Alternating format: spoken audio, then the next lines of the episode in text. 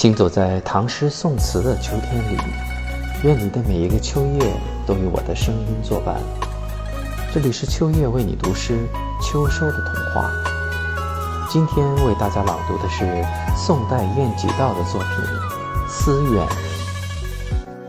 红叶黄花秋意晚，千里念行客。